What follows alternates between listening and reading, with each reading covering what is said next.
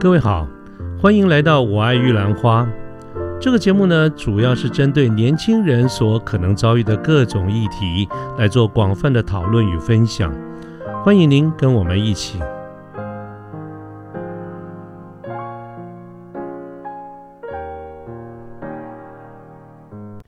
各位好，我是卢天记，现在是民国一百一十年的七月二十七号星期二的下午。那么，嗯。我的亲戚呢，在有因为家中有长辈哈，那么呃因为健康的关系，年纪也大了，需要照顾，所以在很多年前我们就有有为他请了这个外劳，那么当然就是合法经过该有的这个程序，请了这个外劳。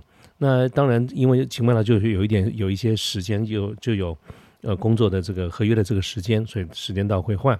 那再加上我们也确实碰过。这个大家大家很多人都听过的，就是外劳跑掉的这种状况哈，所以这么这些年来，我们确实确实换了好几个外劳来家里这个服务。那么，我想过了这么多年，去回忆，去现在去回想起来哈，怎么样跟外劳这个地方，我们不要说外劳的管理了，就是说我们怎么样跟外劳的相处，确实需要一些心思，因为毕竟是来自于不同的这个文化。但是呢，在每天的这个日常的相处里面哈，有一件事情我倒是觉得，嗯呃蛮蛮有意思的哈，就是说你怎么样跟跟跟他谈中文的这个问题哈。我想我我大部分的这个外劳基本的英文都会知道一些，但中文就不一定了。这个中文随着他是来台湾的时间的长短，有的人中文还不错，有的人中文实在是不行，所以。但我们毕竟又是因为在这个地方生活嘛，所以怎么样让外劳能够跟他谈中文这件事情是一个挑战。尤其其中有一件事情跟我今天要跟大家谈的一个主题有关，就是怎么样教他辨识或者是记忆中文的这个发音啊。中文字毕竟它跟这种罗罗马字母不太一样，罗马字母本质上来说，你大概会看。大概勉勉强强也能够大概做发音出来，但中文字就有音碰音，一个去一个一个去记住。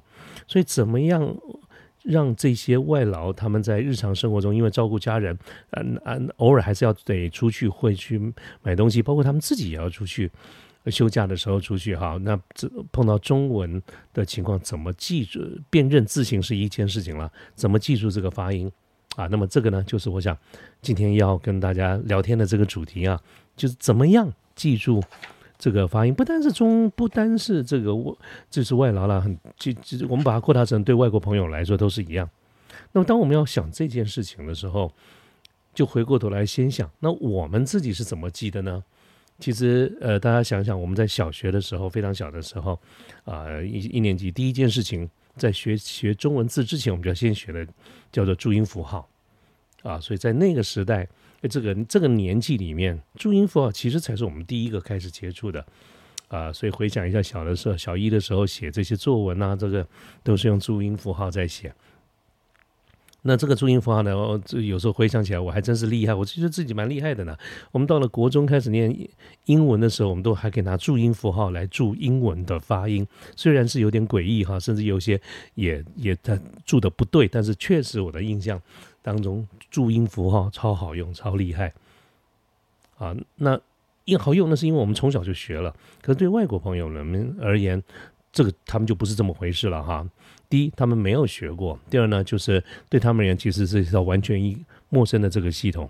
那么他们学什么呢？啊，这个就是我们今天想谈。我刚才说，我们今天要谈的一个主题，就是到底有哪一些方法可以记住中文字的这个发音？大体上来说，就是两个部分。一个呢是我们在台湾用的叫做注音符号，另外一个就是在台湾以外的华人的世界里面，目前在通用的一套的系统叫做汉语拼音。那么今天呢，我就想说用一点点的时间，跟大家快速的浏览介绍一下这两套发音的这个这个这个注音的。系统哈，它的一些严格跟由来。那广播节目本身来说，没办法给各位看这些字形。那我想这也不是今天的一个重点哈，就是我们就聊聊天，了解一下这两套系统到底是有什么样的一个不一样，或者说他们的严格吧。那我想可能很多很多朋友，当然我们当然应该都知道有这两套系统，但是它的严格跟历史恐怕就未必大家都很清楚了啊。我们今天的重点就当做聊聊天。啊，那既然是虽然是聊天，我也是要去找很多的资料。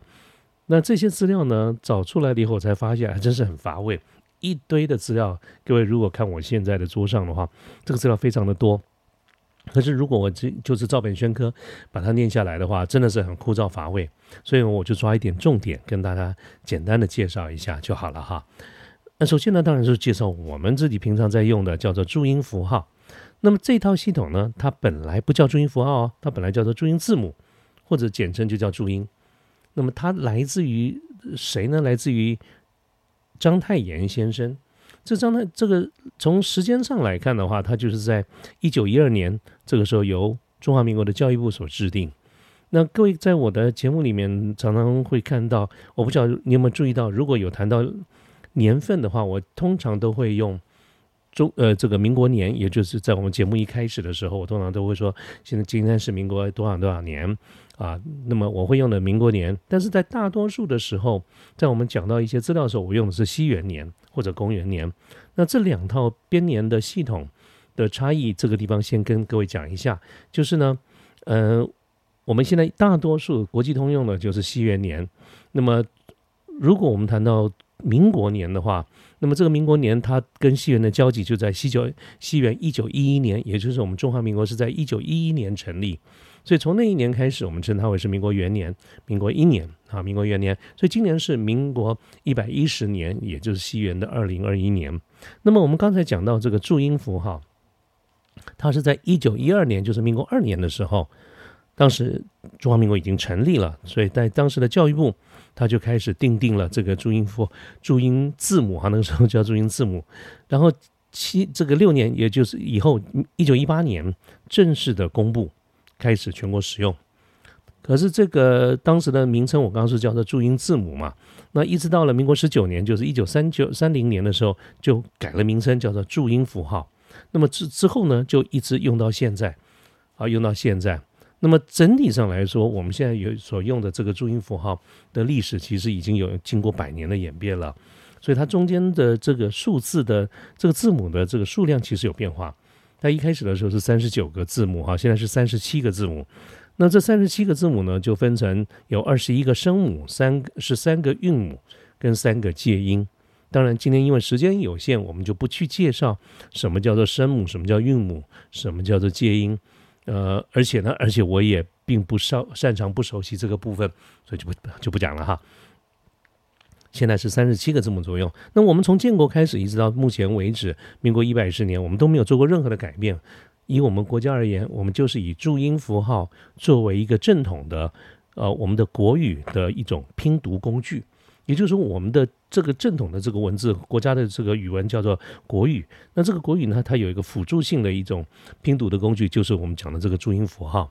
也就是我们从小学的开始就要开始学习啊，这个就是 这就是为什么我想说，刚才我讲，包括我，包括各位，我相信我们都是小学的时候就开始学这套系统。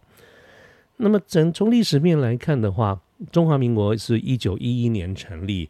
那么到了民国三十八年，就是一九四九年啊。我们讲大家都知道，历史上是一个非常重要的一年，就是在一九四九年的时候，中华人民共和国在十月一号在北京成立，所以两岸开始分治。那么在一开始的时候，它是从两分成两个政治的实体，但是在就是大陆这个地方，它也是用注音符号。可是，一直到了几年呢？我看九年以后啊，就是一九五八年，民国四十七年呢，这个大大陆这个地方，他们自己出了一套系统，叫做汉语拼音。那么从一九五八年开始，大陆就改用汉语拼音，也就是两岸就从那个时候是连发音的方式的工具都开始分家。所以这个是那当然，这个汉语拼音待会儿呢，我再跟大家介绍一下。那回过头来，我们快速的讲一下刚才讲的这套我们目前所使用的这个注音符号，它的前身是来自于什么呢？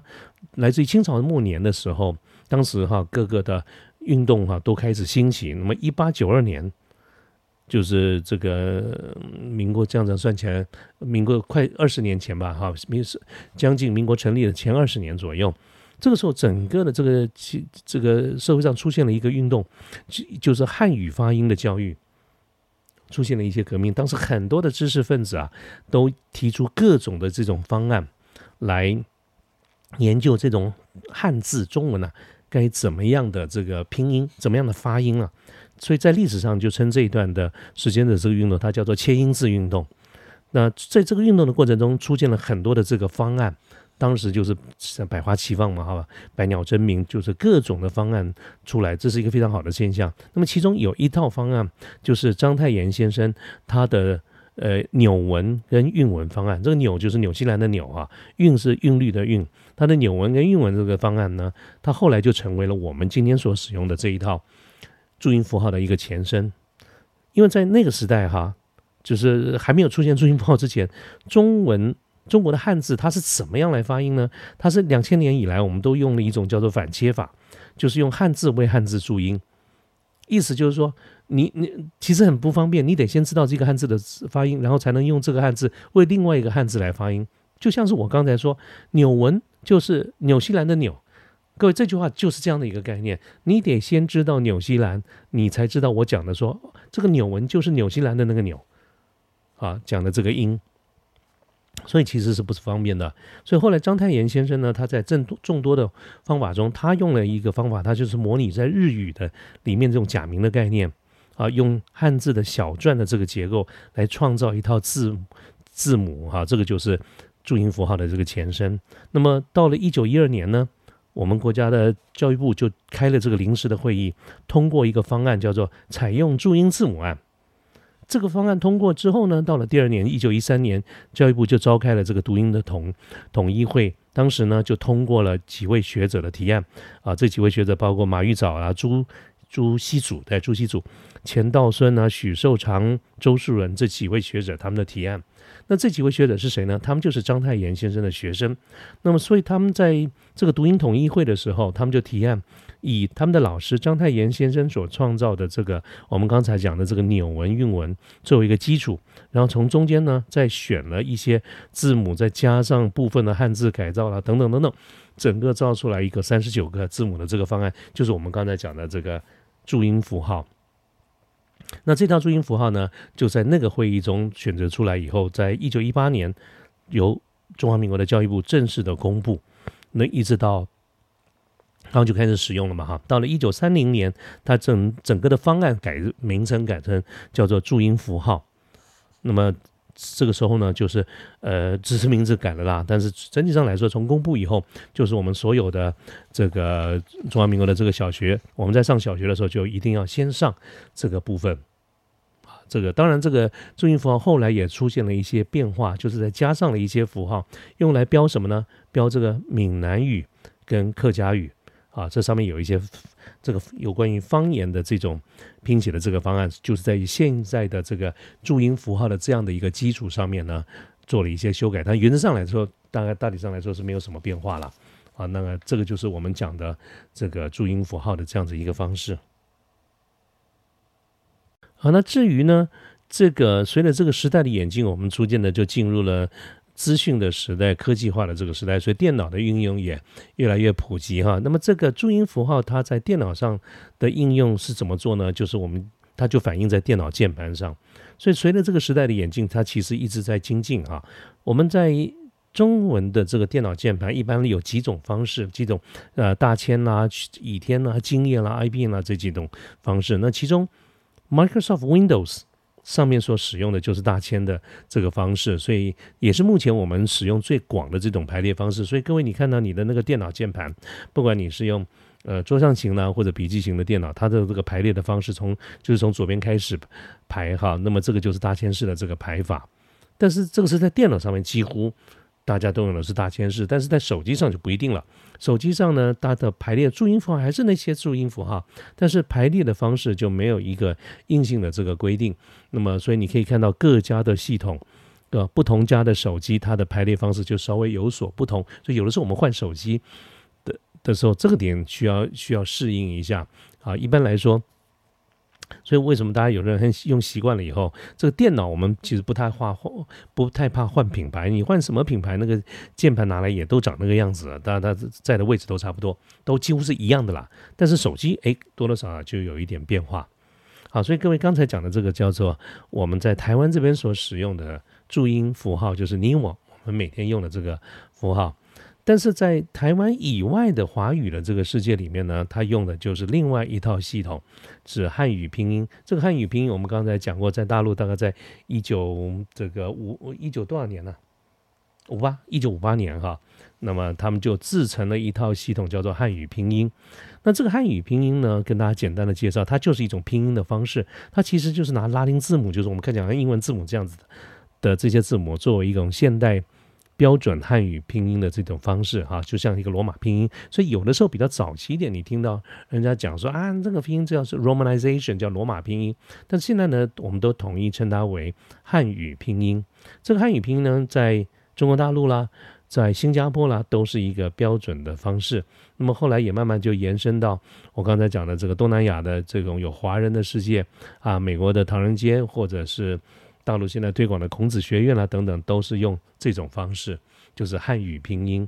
那这个汉语拼音呢，呃，其中有一部分的原则，我们台湾其实也有用哦。就是在二零零八年开始以后啊，我们台湾在中文的译音上面，就是说如果你翻译外面的译音的时候，也是用汉语拼音。那所以你，所以你在看到一些台湾的这些路名啊。等等的时候，你会发现啊，这个大陆的拼音其实不是，就是在二零零八年以后开始采用的一个原则，就如果我们要翻译国外，哦，翻译给这个这个这个这个译音，翻给尤其是这个你知道路名啊什么，就是翻给老外看的嘛。这个时候呢，就采用了这种汉语拼音啊，这是嗯，这是这是呃，另外一话就是台湾这个地方的这个状况。那这个汉语拼音它是什么时候？什么时候开始出现呢？我们刚才讲，它是在大陆这个地方，是在一九五八年，在中华人民共和国的人全国人民代表大会，它上面正式通过啊，一九五八年的二月十一号，它通过这个这个这个方案，成为一种正式的拼音的方式。那它的严格又是怎么回事呢？它的严格就是在一九三六年，就是民国二十五年的时候，啊，他们这个这个。这个这个其实就中共了哈。那么徐德利他在苏区这边进行一种汉语拉丁拉丁拼音的这个方案。那么这个方案呢，就后来就被记录成说，好像是汉语拼音的一个严格是从那个时候来。但是他真正来说，他们成立这个这个让让让汉语拼音成为正式的一种方式，就是我刚才讲，在一九五八年。那么从一九五八年开始之后呢？